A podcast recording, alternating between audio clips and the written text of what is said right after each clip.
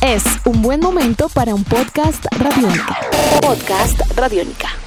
Amigos de Radiónica, sean bienvenidos a una nueva entrega de En Descarga Radiónica, este podcast donde nos encanta conversar, charlar con ustedes acerca de temas relacionados con el mundo del entretenimiento, con la cultura geek, el cine, la televisión, los cómics, los videojuegos y mucho más. Mi nombre es Iván Zamudio, arroba Iván Zamudio 9 en Twitter, y me encuentro con Diego Bolaños, arroba Diego Mao Maestro, ¿cómo va todo? Muy bien, Iván, muy contento de acompañarlo de nuevo en esta sección de podcast de Radiónica y pendiente de, de, que, de lo que vamos a hablar. Pendiente de los cómics. Hemos estado viendo un crecimiento exponencial, vamos para 10 años desde que todo comenzó. Desde que todo comenzó, sí, desde que desde que Tony Stark se, se, puso la armadura de Iron Man con Robert Downey Jr. y el señor eh, eh, Favreau. Pero um, antes de eso, Marvel trató de hacer varias películas, muchas fueron desastres, bueno, casi todas, todas, por no decir que todas, fueron unos desastres terribles tratando de darle vida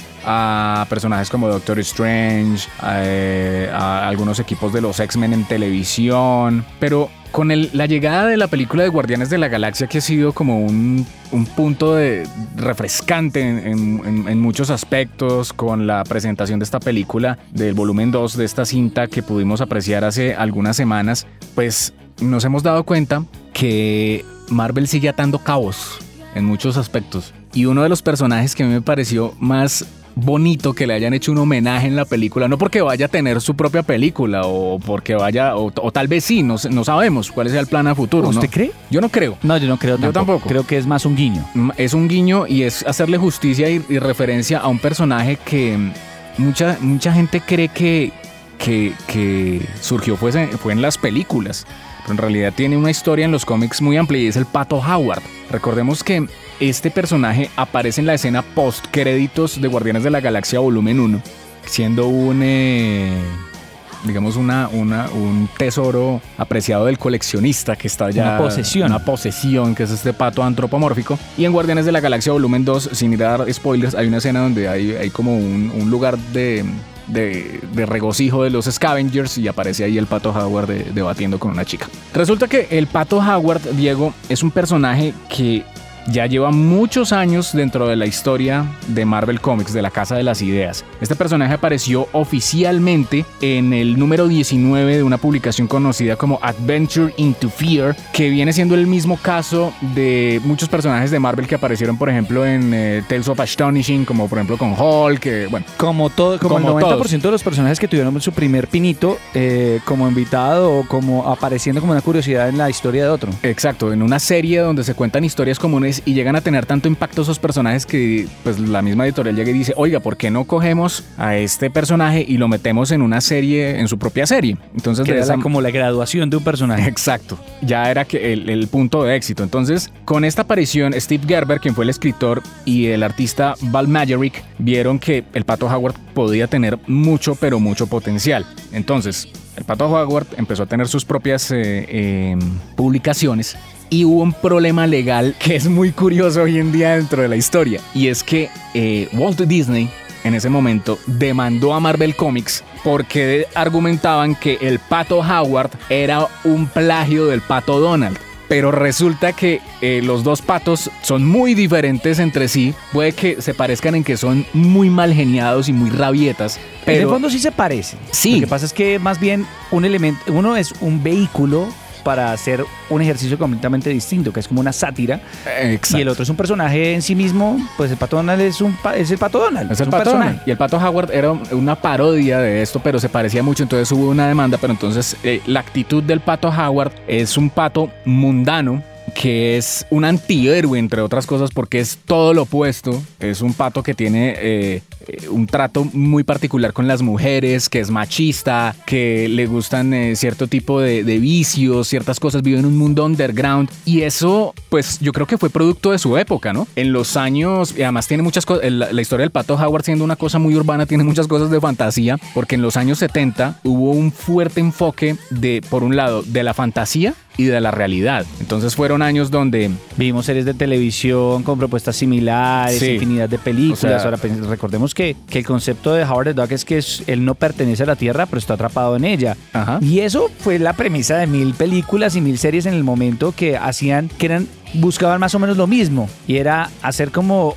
como que lo extraño era el- eran los terrestres. Lo Sí. extraña que era la Tierra y lo extraña que podía llegar a ser para personajes, para extranjeros o para extraterrestres. En este caso la idea es aliens, pero punto es aquellos que no estén, no estén familiarizados con la forma en que funciona y trabaja la Tierra. Y Howard the Duck lo que le pasa es que le tocaba quedarse acá y cuestionaba, criticaba y abusaba de la Claro. forma en que, eh, de la idiosincrasia de la Tierra. Sí, era, era una, una crítica también a la sociedad de los años 70. En esos años hubo como dos puntos de referencia en las historietas. Por un lado estaba el Sword and Sorcery, entonces Conan el Bárbaro, Sonia la Guerrera Estaban todos estos personajes que eran de aventuras en esos mundos fantásticos muy ligados a los juegos de rol. Y por otro lado hubo en los cómics como un punto de inflexión donde, por ejemplo, eh, recordemos, hubo la censura de los cómics con, con el código de aprobación eh, por parte de este psiquiatra Wertham y todo, toda esa, novela que hubo durante esos años donde satanizaron a los cómics. Entonces, en los años 70 hubo como un cambio donde dijeron, oiga, podemos volver a hacer esto, podemos volver a meter discursos, podemos, podemos volver a meter cosas serias en los cómics sin caer en esa ridiculización y en esa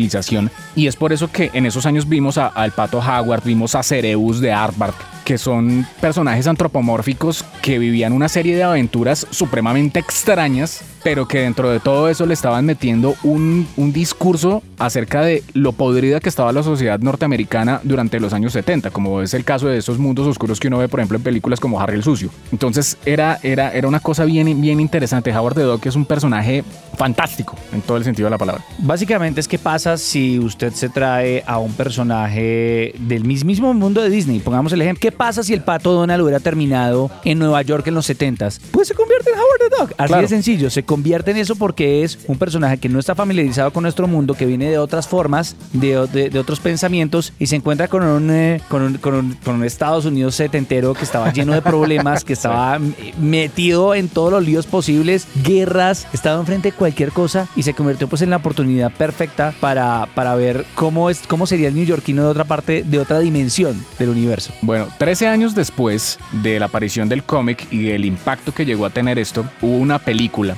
en 1986 que este año está cumpliendo 30 años, ya próximamente el primero de agosto va a estar celebrando sus 30 años de historia, que la película es, es muy mala, pero es una película de culto. Es una película que resultó siendo todo lo que pasaba en esa época, Sí. todo lo que se criticaba. Cinta dirigida por Willard Hugh, fue producida por eh, la compañía de producción fue Lucasfilm. Curiosamente, eso es una historia, esto es una historia de cruces y de cambios buenísima por lo que decíamos hace un momento. Es curioso que Disney haya demandado a Marvel por este personaje y hoy en día Disney haya comprado a Marvel y, el, y es posible que hasta el Pato Howard un día se encuentre con el Pato Donald. Pero la película pues tuvo un casting de ensueño donde apareció Jeffrey Jones, Tim Robbins y Leah Thompson. Leah Thompson pues que venía obviamente con esa carga tan poderosa con Regreso al Futuro y pues la película fue el, el- como en un momento donde hubo unos descalabros terribles con una película del Capitán América que salió como por No. esos años después que también era como si el como si Steve Rogers hubiera tirado una tapa de una olla en vez de un escudo era era era terrible. ¿Esa es la misma de la moto? Sí, sí, sí. Ok.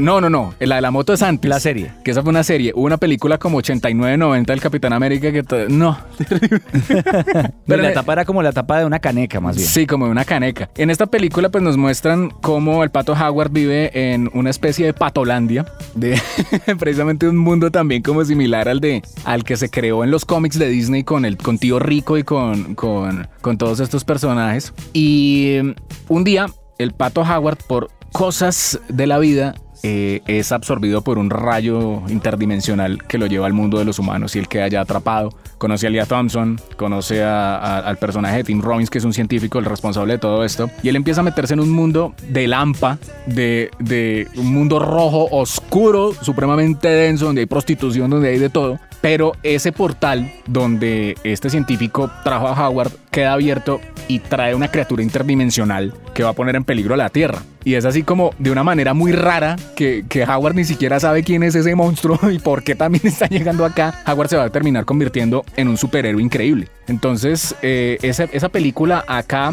fue muy reconocida sobre todo en las videotiendas. Se alquilaba Mucho. muchísimo, mucho. Y hay muchas personas que tal vez hayan visto a Howard en las películas de Guardianes de la Galaxia y digan, oiga, ¿quién es ese pato? Pues de pronto usted vio en algún momento de su vida a Howard the Duck en esta película clásica y es el mismo pato. Es muy probable. Lo que pasa es que como la película fue tan poco exitosa, pues nadie lo relaciona con ningún contenido mainstream de ninguna parte. Claro, hay otra cosa muy curiosa. Hay gente que conoce a Howard. Las publicaciones de Howard aquí fueron, eh, los cómics fueron muy, muy X. O sea, las personas que llegaron a conocer al pato Howard fue porque ah, de pronto el tío viajó a Estados Unidos y le trajo cómics de Marvel y esto.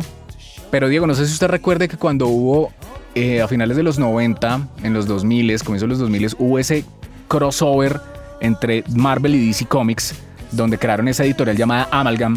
Sí, Hubo un personaje que se llamó eh, Lobo the Duck. Y es la fusión de Marvel y DC, donde Lobo, este personaje que es como el equivalente de Wolverine Sí, en sí, DC, se fusiona con Howard. Y es como un pato, como lobo, cazarrecompensas en moto, maquillado a lo Kiss con ametralladores y todo. Entonces, mucha gente decía, bueno, la imagen, pero no sabía que era, era, eso. era increíble. Ese personaje era lo más bizarro que tenía esa- esas fusiones. Entonces, ese sigue siendo parte de Howard. Y muchas personas llegaron a conocer a Howard o tienen ese referente a Howard es por Lobo de Duck. Entonces, es, es un personaje muy rico, muy interesante. Vale, vale la pena seguirlo leyendo y seguirle la pista porque es un guiño muy bien acomodado dentro del universo cinematográfico de Marvel.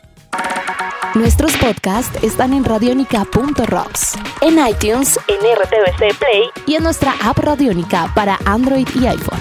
Podcast Radionica.